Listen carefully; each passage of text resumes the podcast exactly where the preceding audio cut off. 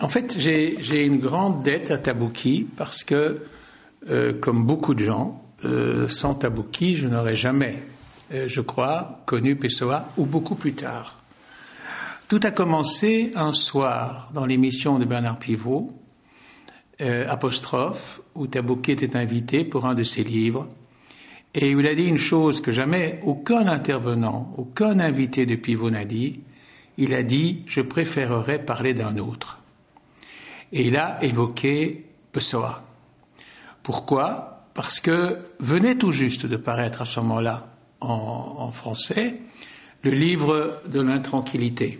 Il y avait déjà eu, depuis une quinzaine d'années, donc au moins 20 ans après la mort de Pessoa, des publications, mais le livre de l'intranquillité chez Bourgois n'avait jamais eu de, version française, et pas seulement de version française, mais d'édition originale.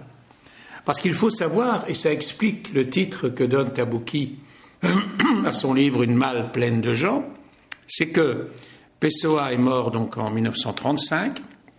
Il a laissé une malle avec des manuscrits à l'intérieur qu'on a commencé à véritablement identifier, analyser et classer que dans les années 50, dont le dépouillement, dit-on, n'est toujours pas terminé, parce qu'on estime qu'il y aurait là-dedans quelque chose comme 35 000 documents différents qui vont du poème isolé à un livre comme le, livre de l'intranquillité. Alors, la révélation de Pessoa, aussi bien auprès de ses compatriotes que auprès du reste du monde, avec des relais successifs, mais dans lesquels Tabouki a joué un rôle déterminant, parce que non seulement il l'a traduit en italien, mais étant relativement connu à Paris, il a poussé aux traductions euh, françaises.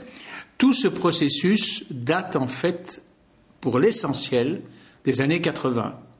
Et pour ma part, je me souviens très précisément où j'ai lu le livre de l'intranquillité. C'était vers 1985-86 à Berlin. Et je ne peux absolument pas dissocier la lecture de ce livre dans l'autobus qui promenait, le groupe de journalistes en faisait partie, à travers Berlin, essentiellement Berlin-Ouest, mais aussi en partie Berlin-Est. Ce sont, ce sont deux, deux, souvenirs absolument inséparables.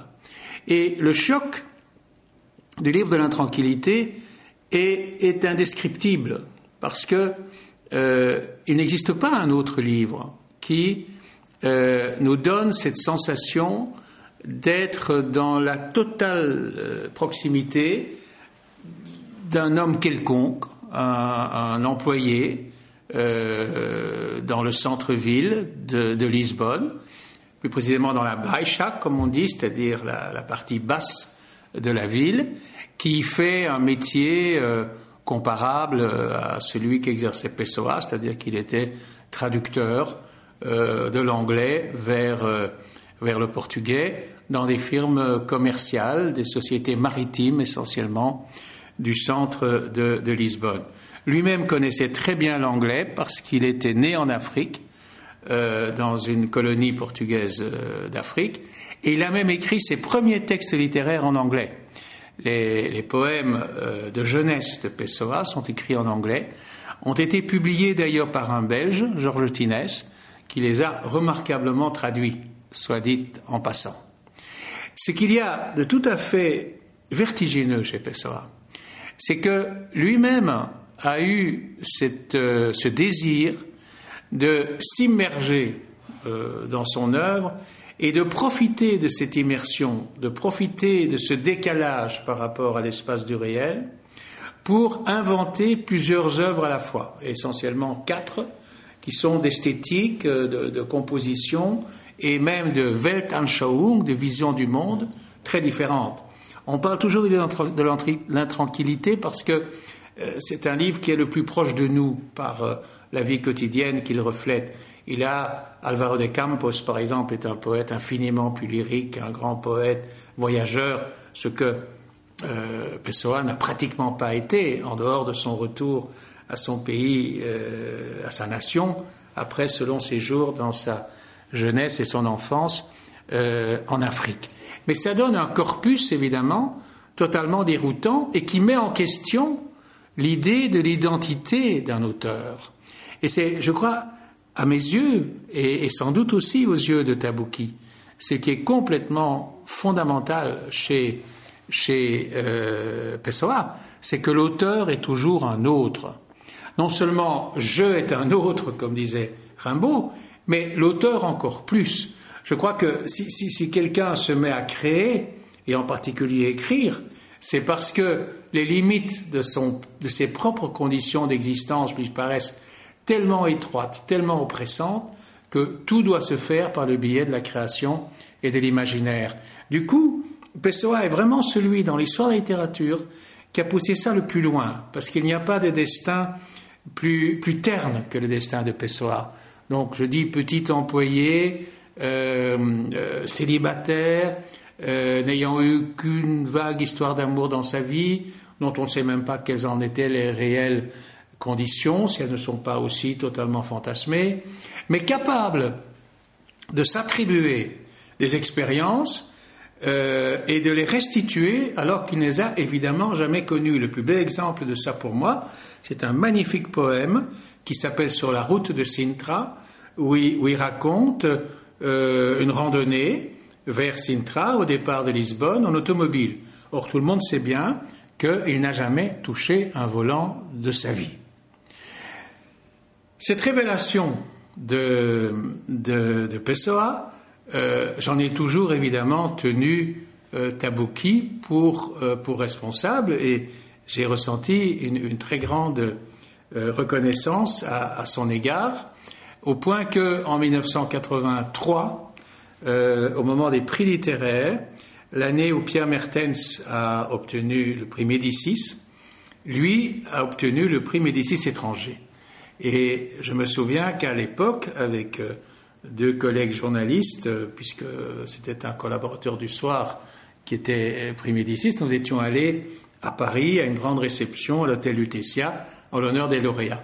Et j'ai cru apercevoir Tabouki, parce qu'il avait des caractéristiques euh, très proches de Tabouki, qui elle-même était proche de Pessoa, parce que c'était pas par hasard que Tabouki avait la forme de moustache de, de, Pessoa, les petites lunettes rondes de Pessoa, etc.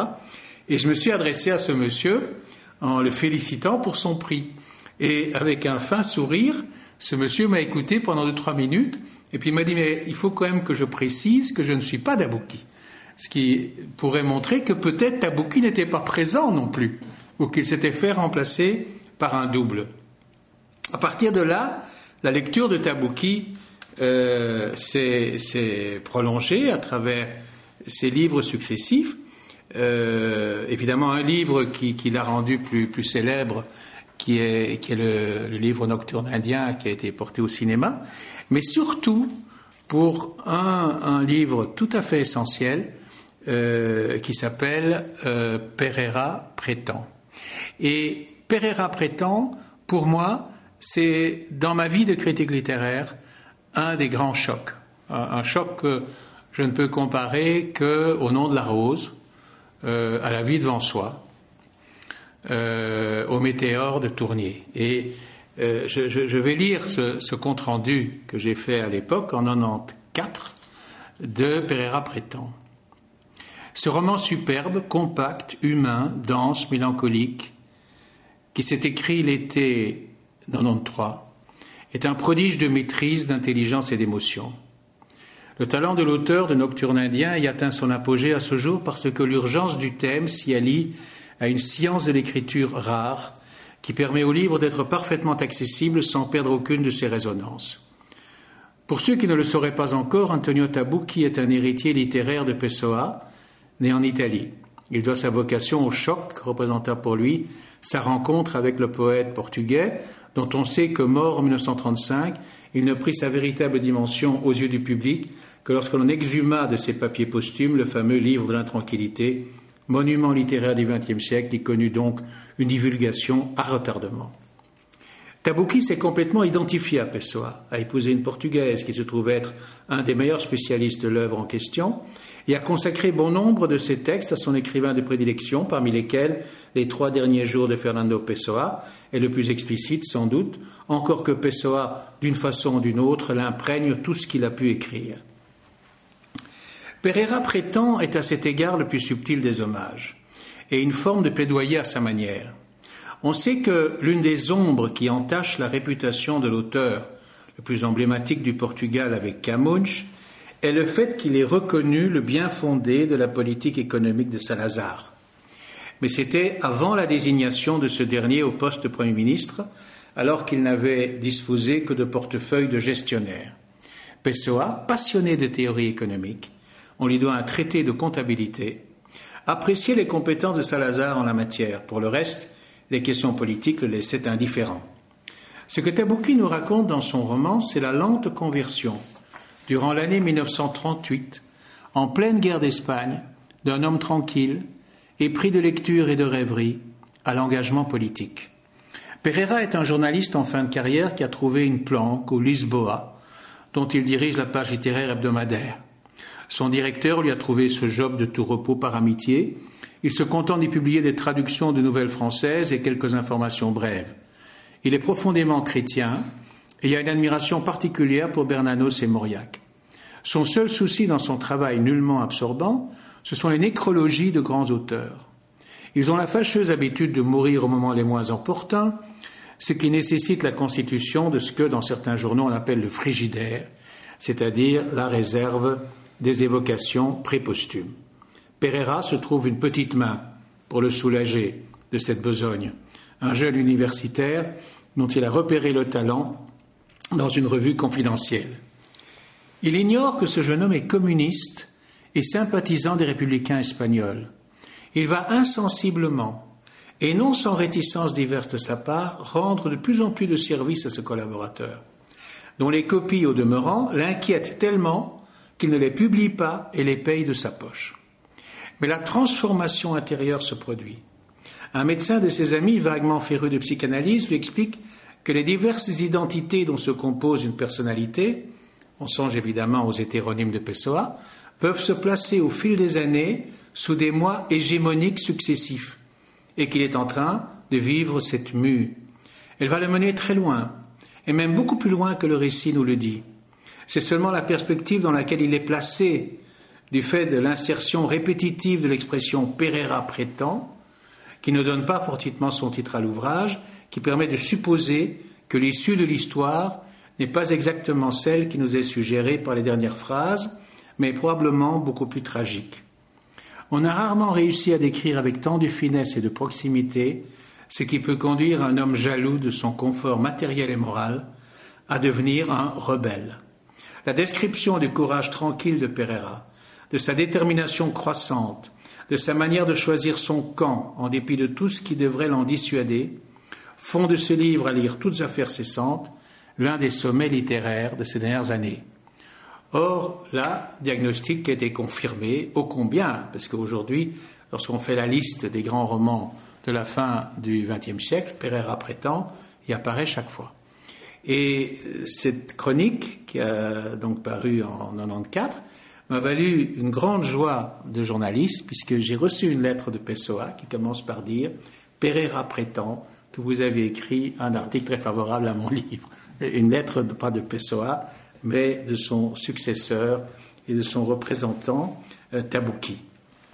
Alors, Tabouki est un, est un auteur qui, comme Pessoa, est susceptible de constituer autour de lui une espèce de, conjuration, de conspiration, disons, de confrérie, d'admirateurs. Et il y en a un en Belgique qui est d'ailleurs un, écrivain dont, l'œuvre personnelle euh, présente des similitudes avec celle de, de Tabouki, c'est André Sampou.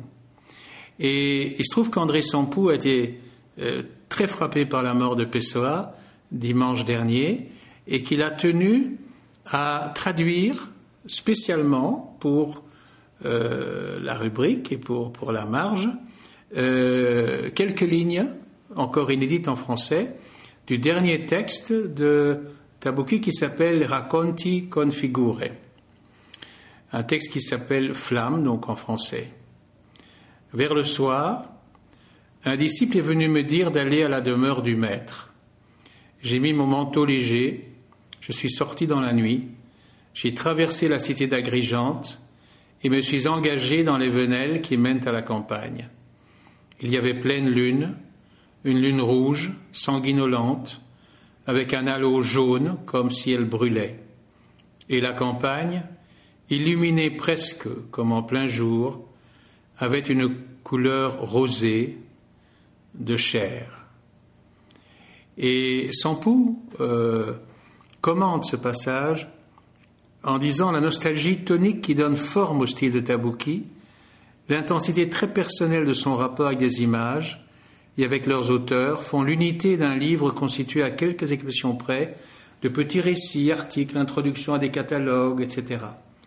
Le dernier texte, inédit, s'intitule Pour un catalogue qui n'existe pas et s'achève ainsi J'aurais voulu l'écrire pour un catalogue de Bartholomeu, mais comme on sait, parfois, presque toujours, la mort est plus rapide que nous.